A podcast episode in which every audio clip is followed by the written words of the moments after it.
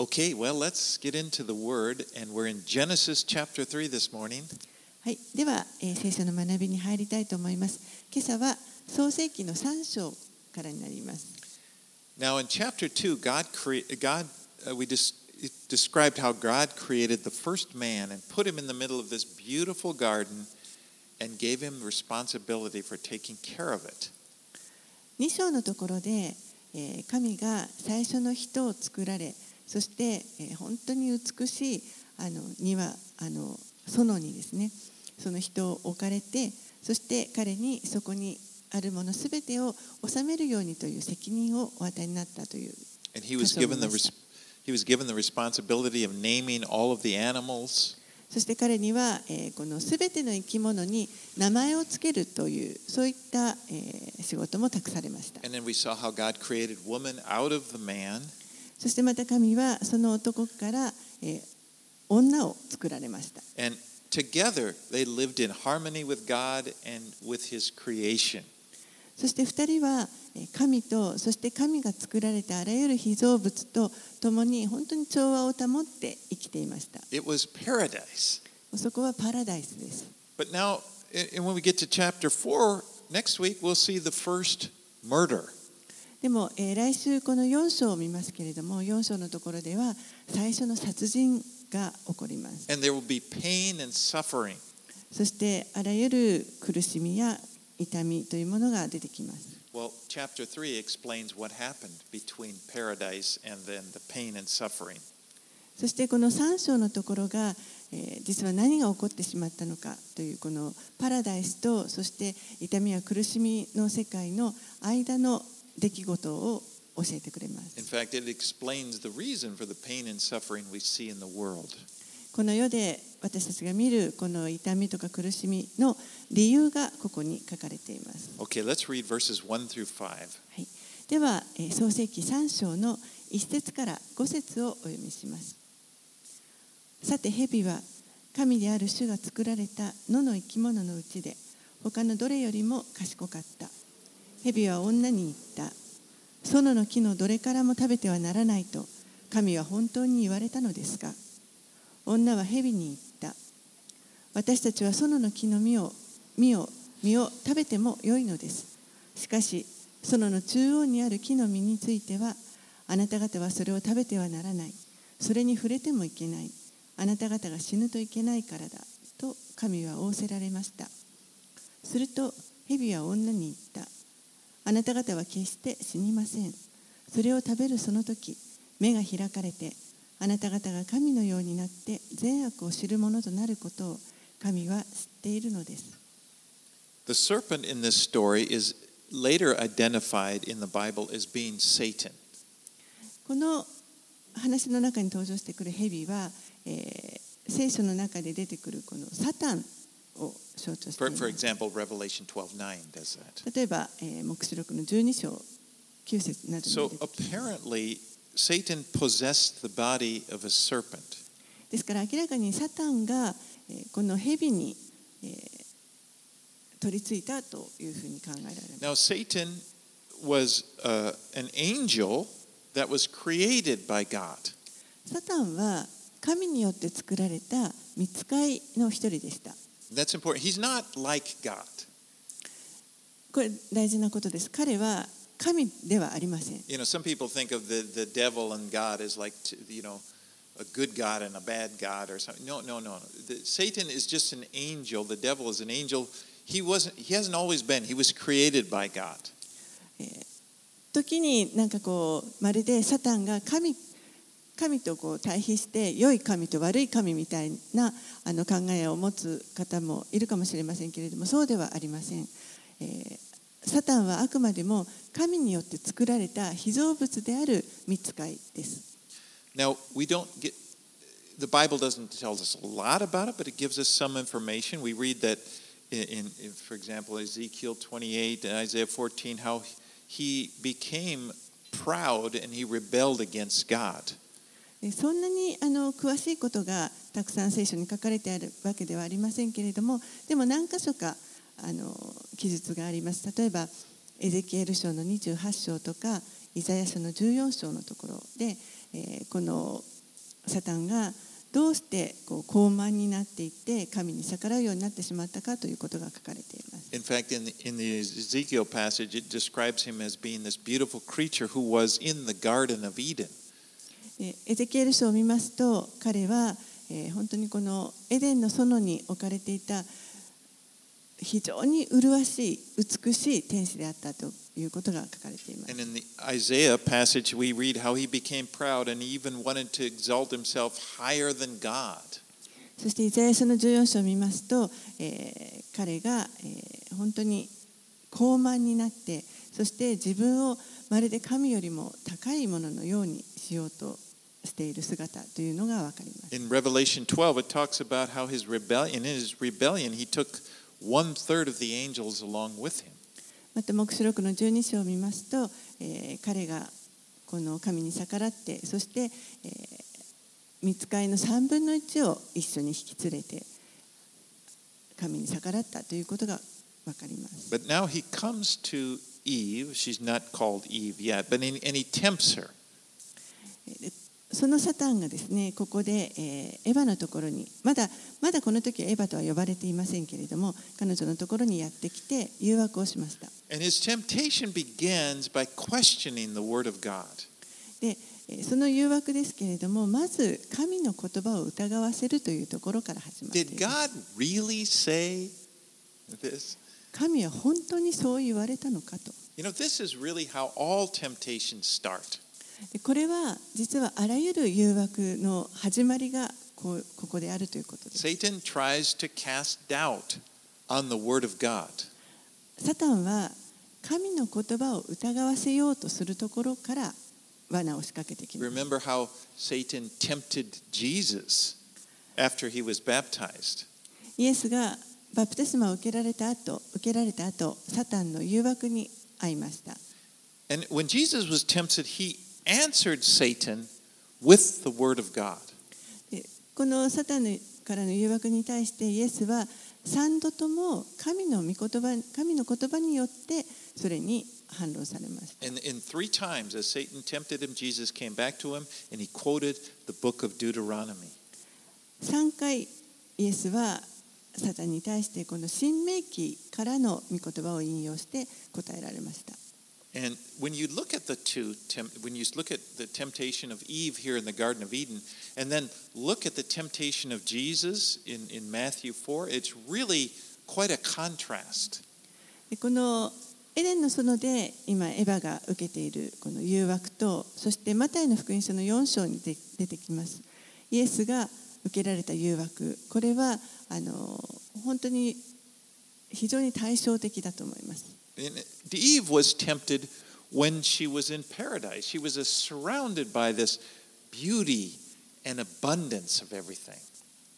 エヴァはエヴァが誘惑を受けた時は彼女はこのパラダイスの中にいましたもう本当に美しいもの豊かなものにあふれているところにいました And Jesus was tempted in the harsh wilderness after he's been fasting for 40 days.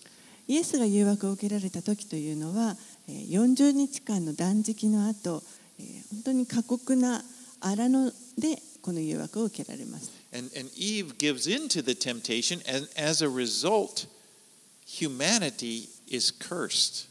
そしてエヴァはこの誘惑に負けてしまってその結果人類に呪いがもたらされました Then Jesus stands up to the temptation, he doesn't give in, and as a result, humanity is redeemed from the curse.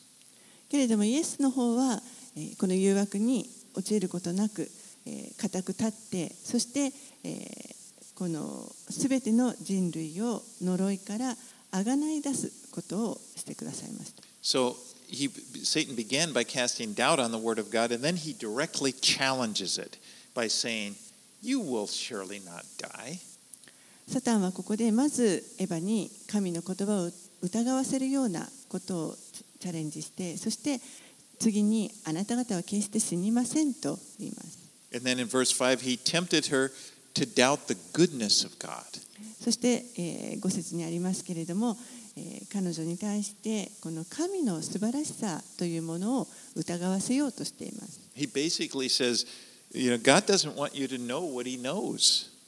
基本的にこのここで蛇が言っていることというのは神は、えーご自分がご存知のことをあなたたちに知ってほしくないんですよと言っています You know, the devil still works the same way. He works the same way on you and me.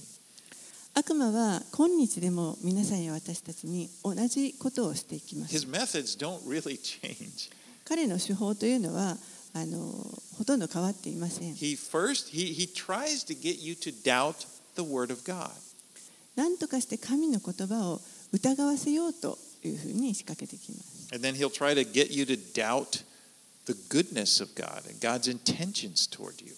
そしてまた、えー、あなたにこの。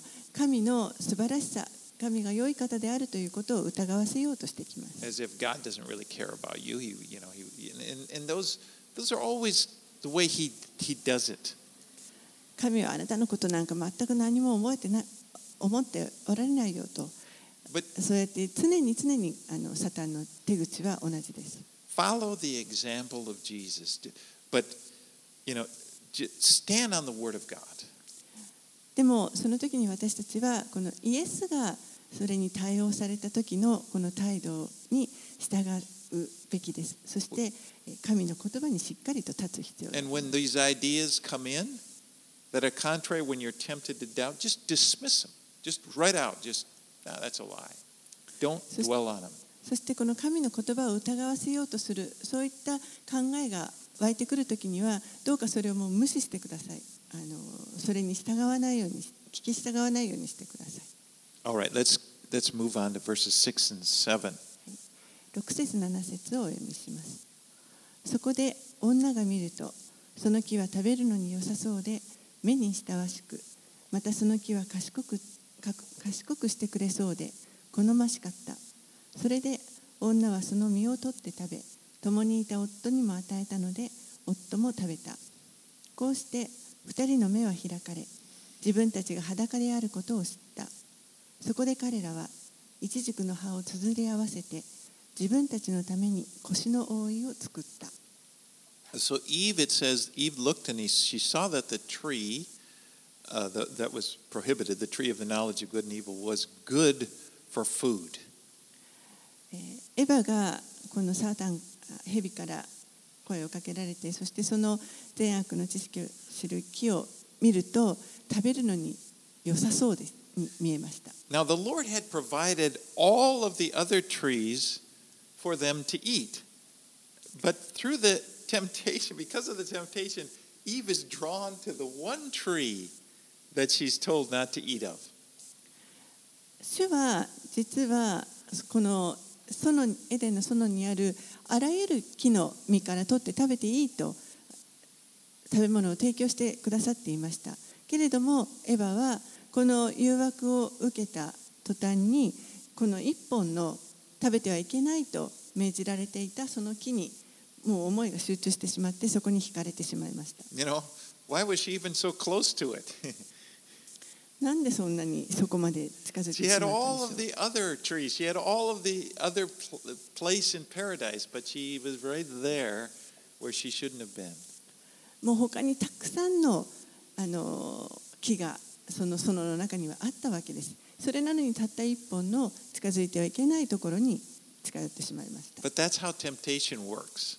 でもそれが誘惑というもので It す。focuses our attention away from God and away from all the good things He's provided, and it puts it on the, you know, the, the one thing that's bad for us. それが誘惑です。誘惑というのは神から私たちの神が私たちのために備えてくださったあらゆる良いものから目をそらさせてそして私たちにとっての悪いものに集中させます。Well, エヴァはこの誘惑に身を任せてしまってそしてこの身を食べてしまいました。And she also gave some to Adam, who must have been standing nearby. そしてそれをアダムにも与えましたおそらくアダムは彼女のそばにこの時いたと思います You know, the, this command to not eat of the tree of the knowledge of good and evil, that was given to Adam before Eve was even created back in chapter 2, 17. でこの善悪の知識をし善悪を知る知識の木から食べてはいけないというこの命令は実は、えー、創世記2章の17節にありますけれどもエヴァがまだ作られる前にアダムに与えられた命令でした。So Adam knew that this was something that God didn't want him to do. ですからアダムはこの神が望んでおられることではないということをよく分かっていました。It says in 1 Timothy 2:14, and Adam was not deceived, but the woman was deceived and became a transgressor. 第一テモテの2章の14節のところには、そしてアダムは騙されませんでしたが、女は騙されて過ちを犯したのです。So Adam followed his wife instead of following God. アダムは、まあ、神に従うよりも自分の妻に従ってしまった。Now, when they ate of it, their eyes were open and they knew that they were naked. 彼らがその実を食べると目が開かれて自分たちが裸であるということが分かりました。And as after they ate of the tree of the knowledge of good and evil, their uh, innocence was gone. They lost their innocence. 彼らがこの善悪のを知る知識の木の実を食べてしまった後彼らはその今まで持っていた純粋さ、無垢というものを失ってしまいました。そしてこの時初めて彼らは恥というものを知ります。そして自分たちをが隠れなければいけないという衝動に駆られます。You know, fig leaves, sewing them together, it's meant to show this was really a pathetic solution. 隠さなければいけないという衝動ですね。そして、えー、この一軸の葉をつ,りつ,あのつなぎ合わせて、そしてあの一時的にでもそれを問題を解決しようとしました。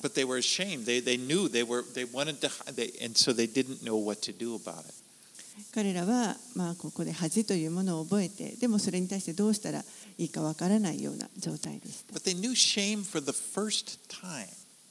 でも初めてここで彼らはに恥という感情が出ます。Imagine that. Imagine what it would be like if you had never, ever felt shame. ちょっと想像してみてください。もう、いまだかつてこの恥ずかしいという思いをしたことがないという状態。It's, it's hard because we were born sinful. We, were, we know shame from the moment we're, we're growing up. People are always hiding, always wanting, you know, well, you know, concerned that what, what people will see in them. 私たちはもう生まれた時から生まれながらにしてこの恥というものを追って生まれてきていますのであの常に何かこう隠人から隠すような他の人がこの内側をどう見られるだろうかと思うそういったその恥ずかしさというものをいつも持っていると思います。But we see that's not how God that's not God's idea. He didn't create us to be like that. That came because of sin. でも神が私たちを想像してくださった時にはそういうつもりで想像しておられたわけではありません。そのような恥というものを持つようには作っておられませんでした。でもこの罪が入り込んできたことによってこれが生まれたということです。All right, let's read verses 8 through 10. 8節から10節をお読みします。そよ風の吹く頃彼らは神である主がその園を歩き回れる音を聞いた。それで人とその妻は神である主の御顔を避けて園の木の間に身を隠した。神である主は人に呼びかけ彼に言われた。あなたはどこにいるのか。彼は言った。私はあなたの足音を園の中で聞いたので自分が裸であるのを恐れて身を隠しています。And they heard the sound of the Lord walking in the garden in the cool of the day. そよ風の吹く頃彼らは神である主が園を歩き回られる音を聞いた。And, and what it seems like is that before they'd eaten of this forbidden fruit, the Lord would come to walk with them in the garden. おそらく彼らがこの食べてはいけないと言われていた実を食べてしまうまでは、それ以前は園の中を主と彼らが共に歩いていたと思われます。But now, hearing the sound of the Lord walking made them afraid and they wanted to hide from him.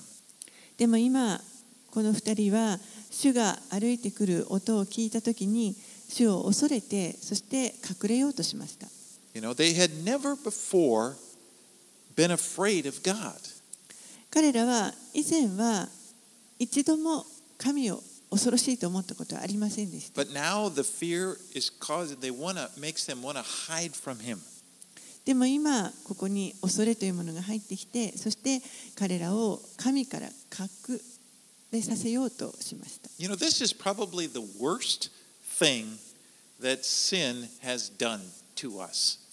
おそらく罪が私たちにもたらしたことの中で一番最悪なことがこれだと思います It causes us to want to hide from God.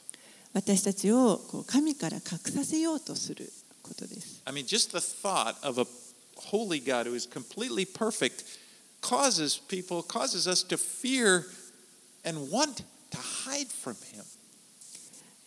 この清い聖なる神完璧な方この神の完璧さというものを考えるときにそれが私たちに恐れをもたらして、そして神から隠れようとさせてしまい。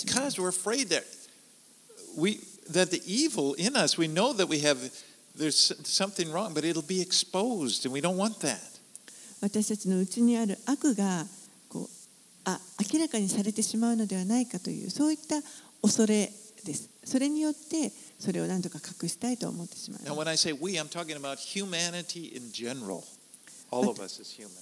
これは私たちあの全人類に対して言えることです We there's a sense in people's hearts down maybe it's deeper in some people than, others, but that things are not like they were they should be. 私たちにはあの、まあ、その程度の違いはあるかもしれませんけれども本来こうであるべきではないというそういった感覚というものは持っていると思います That something is wrong. 何かが間違っている。それが神から私たちを隠そうとして、そしてさらには自分たちの罪を何とかこう覆い隠したい、隠そうとすることをします。9節、で、神である主は人に呼びかけ、彼に言われた。あなたはどこにいるのか。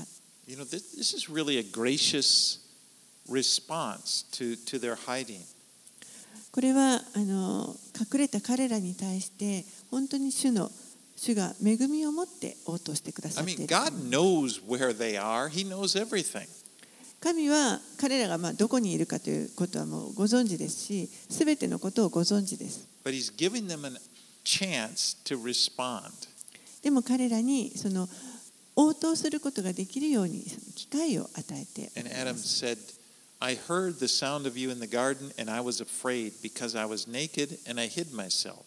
そしてアダムは答えました私はあなたの足音を園の中で聞いたので自分が裸であるのを恐れて身を隠しています Now, this is the first time in the relationship that Adam had ever hidden from God. これはアダムにとっても神から自分を隠すというのは初めてのこの神との関係の中で初めてのことで I'm す。sure that before this, Adam, if hearing God, he would have come, probably come running to meet God, you know, and happy to see him. おそらくそれまではアダムはこう神のあの近寄ってこられる足音を聞いたらもう喜んで走って駆け寄っていたのではないかと思います。That's how we were created to live. そのように本来私たちは生きるようにと作られています。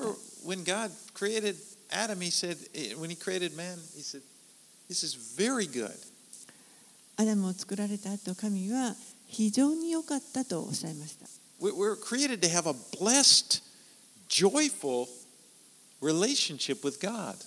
私たちは神と本当に祝福されて喜びの関係を持つようにと作られました。神と共に歩んで、そして、恥とか恐れを持つような関係ではなくて、本当に喜びの関係でした。私たちを導いてくださって、そして教え、いろんなことを見せてくださるそういう関係でした This fear, this hiding from God, this is not how God created us.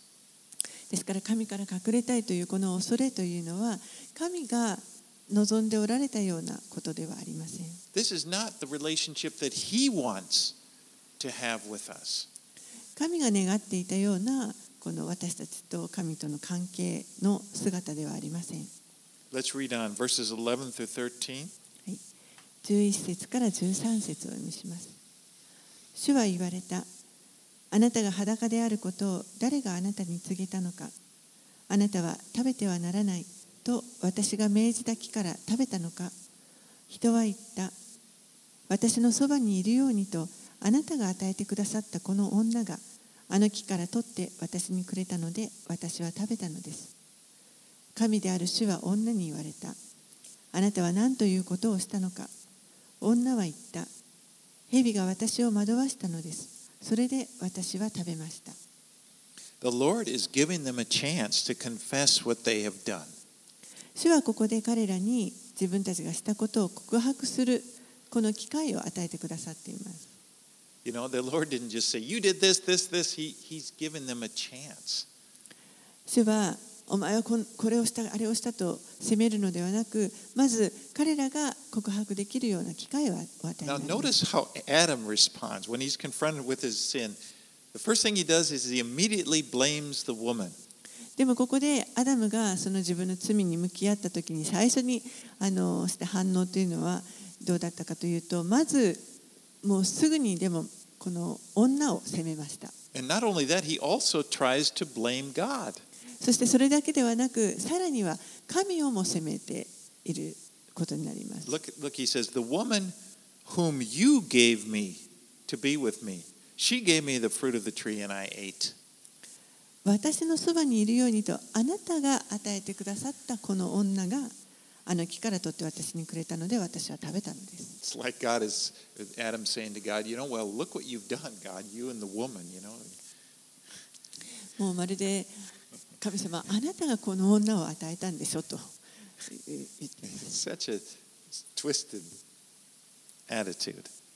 もう本当にこれはあのちょっと。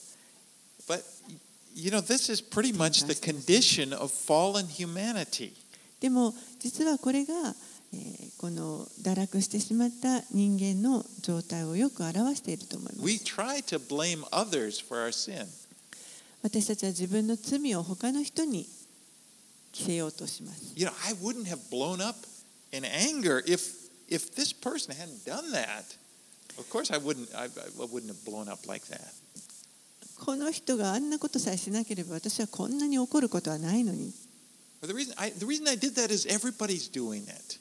私がこれしたのはだって他の人もみんなやってるから And we try to wiggle out, don't we? We, we, we try. We don't want to take responsibility for our sin. そして何とかこう言い逃れをしようとして罪に対する責任をお負うということを避けようとします。I know for myself, I would be a spiritual giant if it weren't for some of the people in my life. 私自身もですねもし私の人生にある特定の人たちがさえいなければ私はもっと霊的に素晴らしい人間だったのにと思います。But what this cause, this thinking causes us to believe that the solution to is that other people need to change. でもこういった考え方というのは実はその問題の解決をするためには他の人たちが変わるということであるというそういう考えになります。And it takes the focus away from our, our own need to take responsibility and repent of our sins.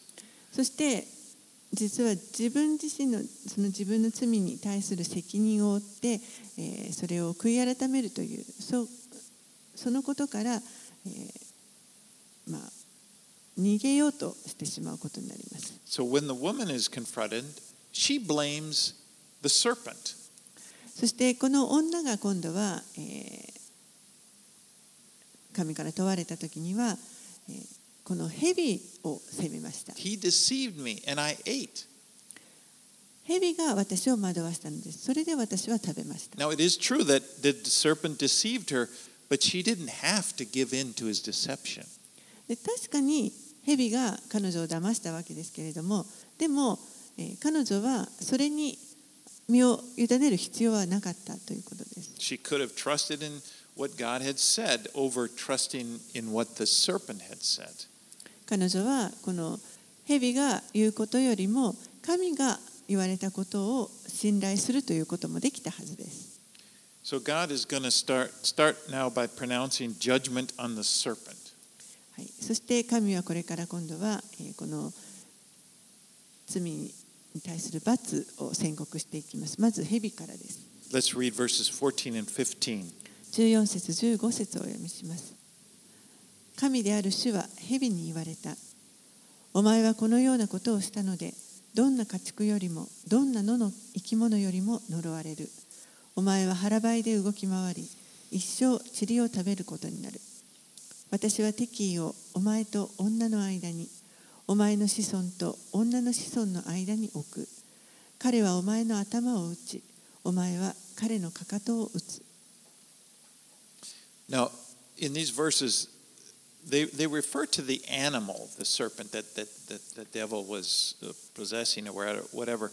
But also, the main thrust of the judgment is against Satan, the devil himself, who the serpent represents. えーここでまず神があの蛇に対する、まあ、裁きの宣告から始めておられますけれども14節15節のところこれは、まあ、この蛇という生き物に対して、 えー語っていますけれどもでも、えー実はそのメインにはサタンに対する、えーこの蛇が表しているサタンに対する裁きであるということです。Now, verse 15 is, is sometimes called the protevangelium, I big word. But it's, it, what it means, it, it's the first glimpse of the gospel that we see in the Bible. この15節のところは、えープロトエヴァンジェリウムというふうにも呼ばれているところで、えーどういう意味かと言いますとこの福音が初めてここで少し垣間見える箇所ということです。The he in he shall bruise your head, and you shall bruise his heel. That the he is referring to Jesus. でこの彼はお前の頭を打ち、お前は彼のかかとを打つという、この彼という言葉、これはイエスのことを指しています。At the cross, Jesus would, would, uh, would uh, bruise the, the head of Satan. And in doing so, Satan would bruise his heel. Jesus would be harmed, but the devil would be destroyed. この十字架上でイエスはサタンの頭を打つということをされます。で、その時に実はサタンは、まあ、イエスのかかとを打ったわけですね。イイエスをあの傷つけることはしましたけれども、でもイエスによってサタンの方が滅ぼされます。The devil hurt Jesus at the cross, but he didn't destroy Jesus. 彼は、えーイエスをこの十字架という刑を通して傷つけることはできましたけれども、滅ぼすことはできません。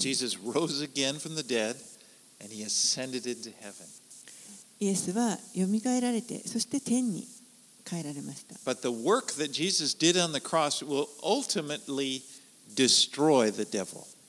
でも、イエスが十字架の上で行われたこの働きというのは、究極的に悪魔を滅ぼす。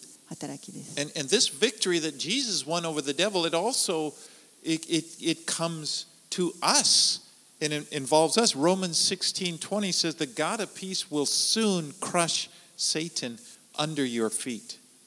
そしてイエスのこのサタンに対する勝利というものこれは実は私たちにもその勝利が与えられていますローマ人への手紙の16章20節のところには平和の神は速やかにあなた方の足の下でサタンを踏み砕いてくださいます So here, immediately after the fall, immediately as the curse is about to come, we see a glimmer of hope as that, that there, there is a hope on the other side.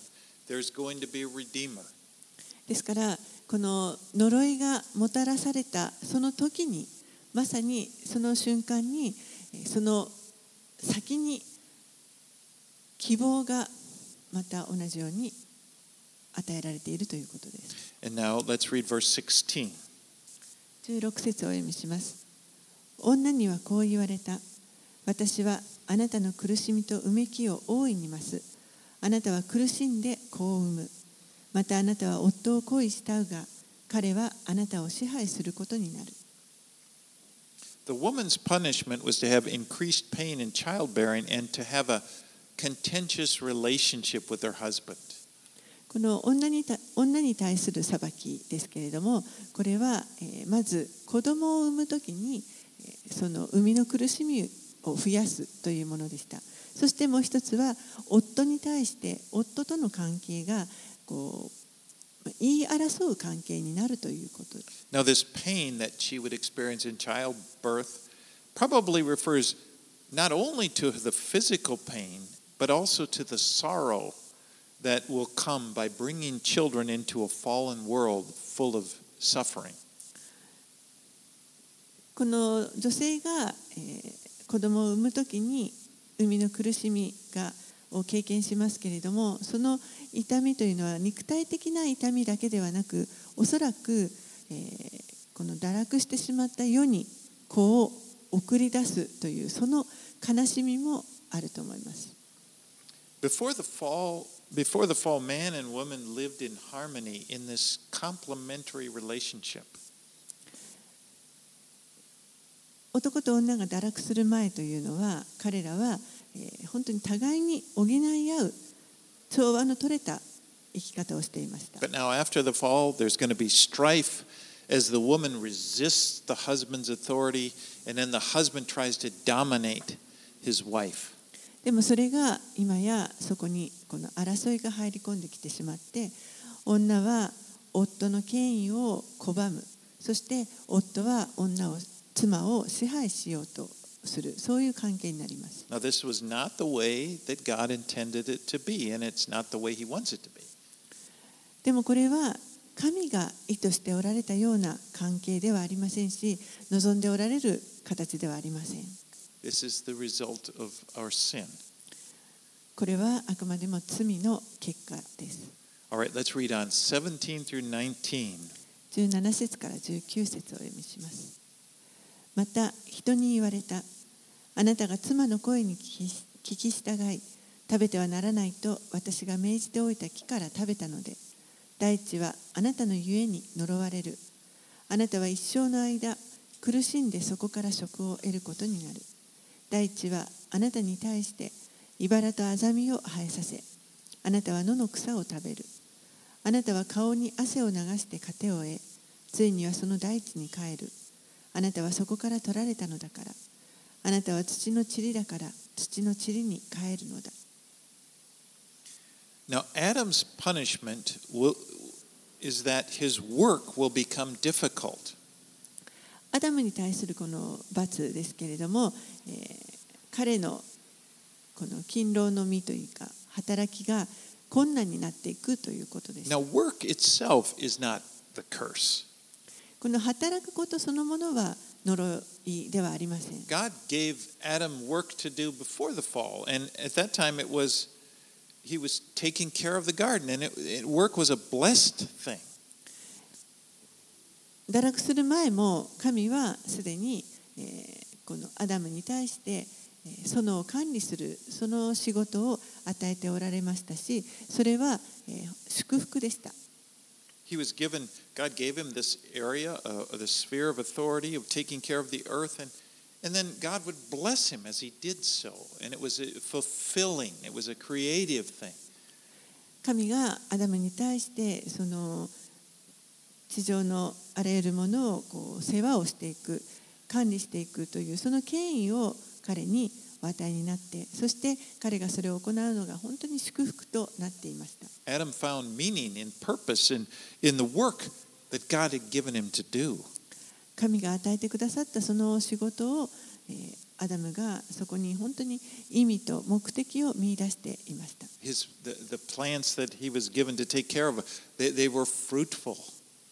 彼が世話をしているこの草木というのが本当に豊かに実を結んでいました。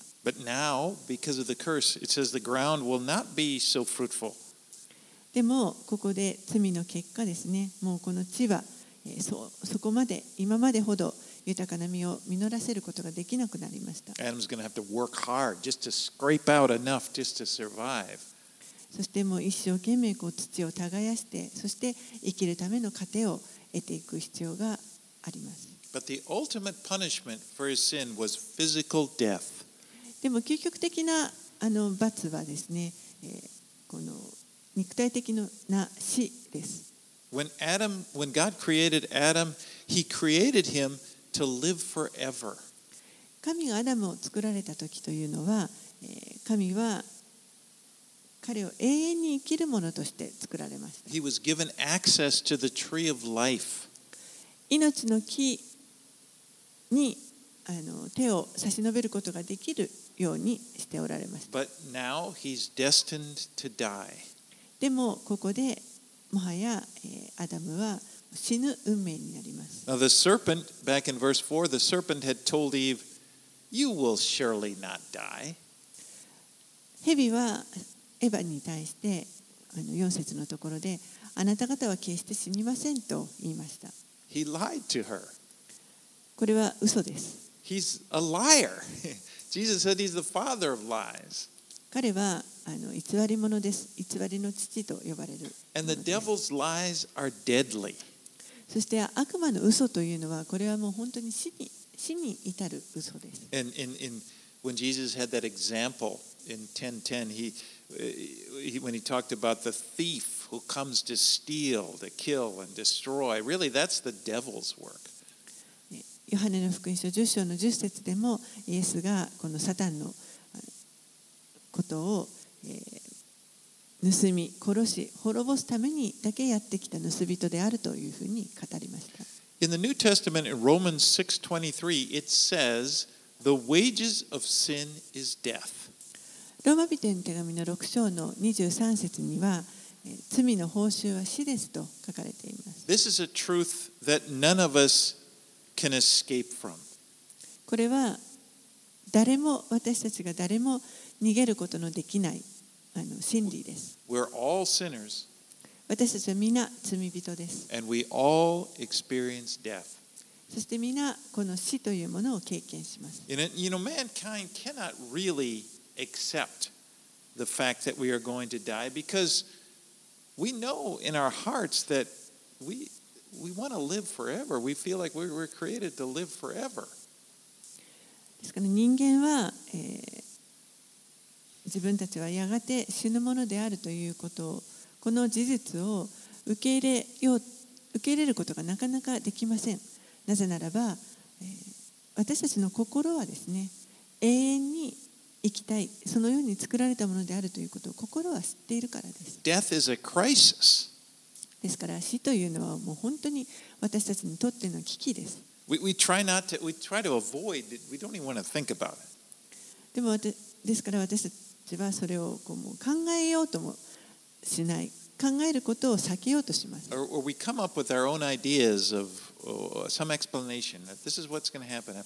of, もしくはこの死んだ後はこうなるんだというもう勝手なあの想像を膨らませます But we just can't accept. We can't accept the fact that death is something horrible. It's something horrible to think about. 私たちはこの死というものを考えるのが本当に恐ろしいあのものであるということこの事実を受け入れることができません But you know the good thing in that verse I quoted, Romans 6:23, it began by saying the wages of sin is death, but it ends by saying, uh, it says, but the wages of sin is death, but the free gift of God is eternal life in Christ Jesus our Lord. でもあの良いことはですね先ほどローマ人の手紙の6章23節のところ罪の報酬は死ですというところを引用しましたけれどもでもそこその箇所はそれで終わるわけではありませんその後に「しかし」と続いて「神の賜物は私たちの主キリストイエスにある永遠の命です」Jesus has conquered death. イエスがこの死に打ち勝ってくださいました When he rose from the death, dead, he demonstrated he defeated death.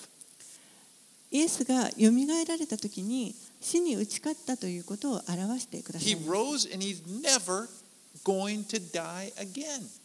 そしてもう二度と再び死ぬことはありません。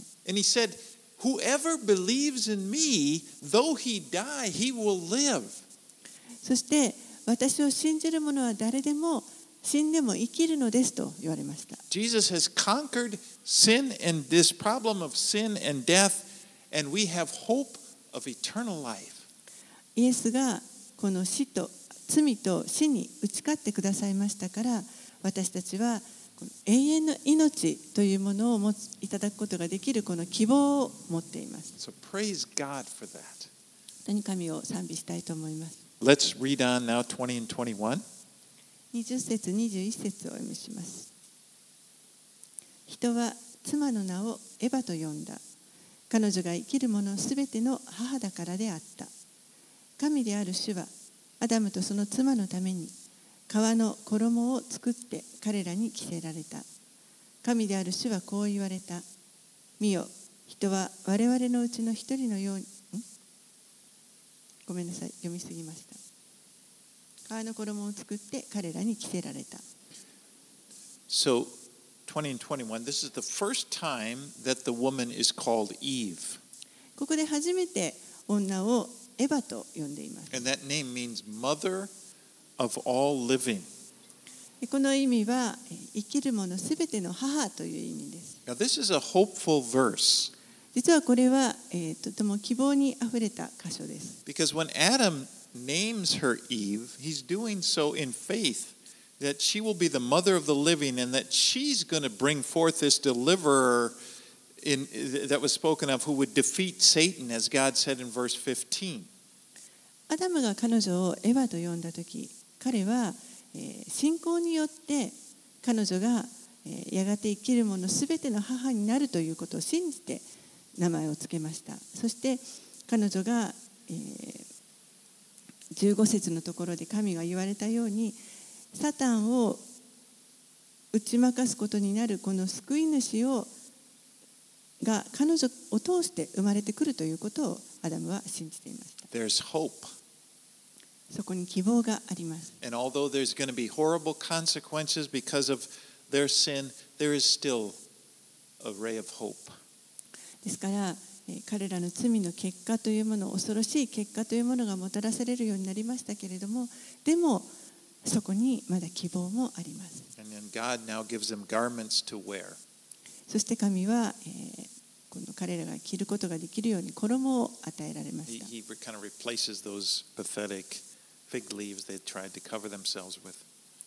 彼らが自分たちで何とかあの隠そうとして作った一軸の葉でつづり合わせたものに変えて、えー、この衣を与えられます。22節から24節。神である主はこう言われた。見よ人は我々のうちの一人のようになり善悪を知るようになった。今人がその手を伸ばして命の木からも取って食べ永遠に生きることがないようにしよう。神である主は人をエデンの園から追い出し人が自分から取り出された大地を耕すようにされた。こうして神は人を追放し命の木への道を守るためにケルビムと輪を描いて回る炎の剣をエデンの園の東に置かれた So, you know, when the, the devil tempted Eve, he told her that if she ate, that she would become like God and that she would be able to know good and evil. 悪魔がエヴァを誘惑した時に、えー彼は彼女に対してもしこの実を食べたら、えーあなたたちは神のように善悪を知ることになるというふうに And it, in a way, this turned out to be true. で実はこれは、えー真理です She, she now experiences evil, 彼女は knows what え it is. この悪がどういうものであるかということを知ることになりました。But the lie of the devil was really that if they ate of the tree, they would not die. That turned out to be a lie. They're going to die. でもこのサタンが言ついた嘘の中で、えー彼らがそれを食べても死ぬことはないと言った。これは嘘でした。その通りにはなりませんでした。So Adam and Eve are driven out of the garden and they're prohibited from coming back in.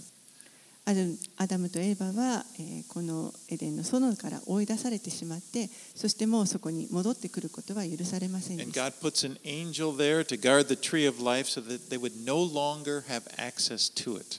そして命の木のを守るために、えー見つかいをそこに置かれてそして彼らはもはや二度とその木にと到達することができないようにされました What a sad story. なんと悲しい話でしょう Because the first man and the first woman were created perfect and they were placed in this perfect world. 最初の男と女が完璧な状態で作られてそして完璧な世界に置かれていました。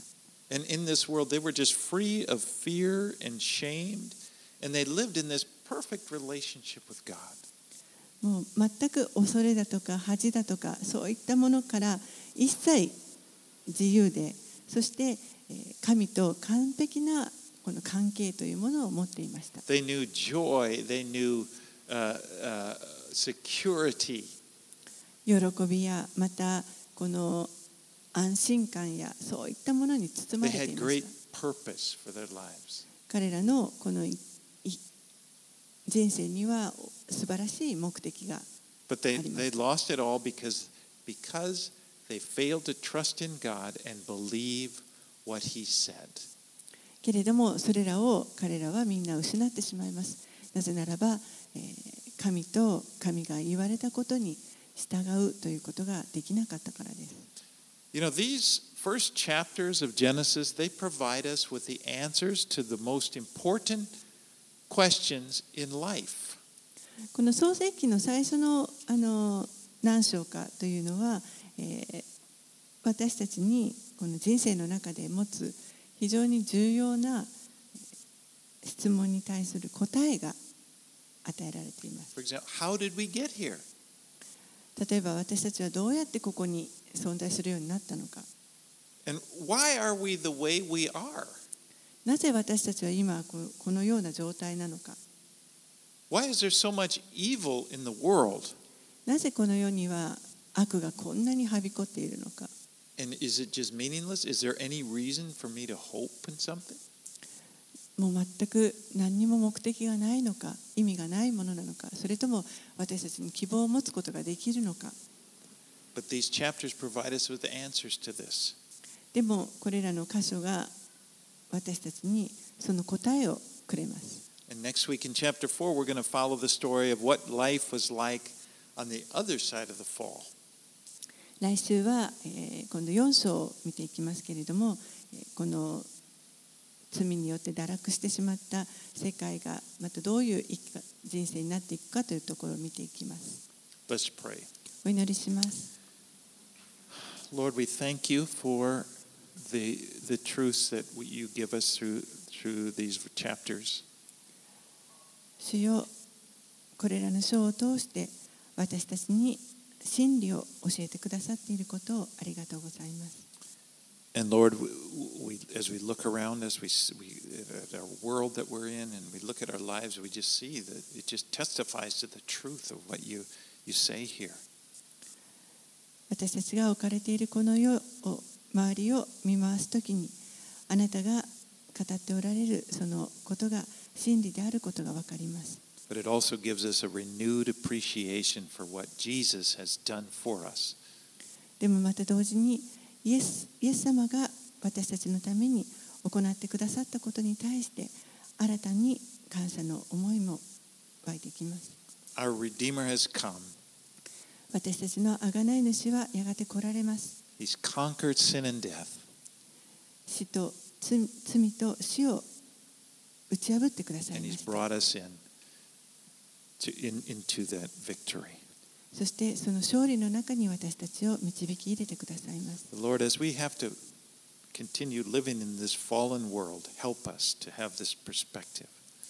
私たちはこの堕落したように、えー、まだ生きていきますので、どうぞその視点を持つことが持ち続けることができるように助けてください。私たちがそれぞれ誘惑に直面するときに、どうか強く固く立つことができるように助けてください failures, 私たちのお失敗に目を留めることがなく.あなたをあなたがイエス様が私たちの罪を洗い清めてくださることを信じることができます.イエス様のお名前によって私たちはお祈りします。アーメン